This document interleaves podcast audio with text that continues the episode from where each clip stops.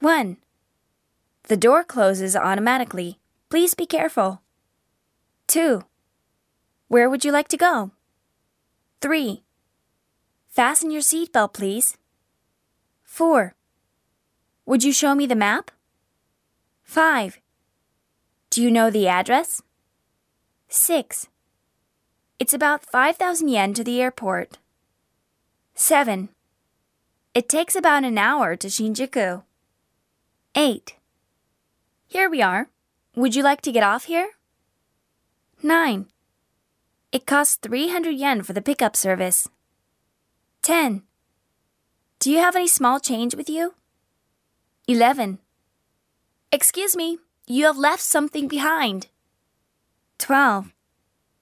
I'm sorry, this car is reserved.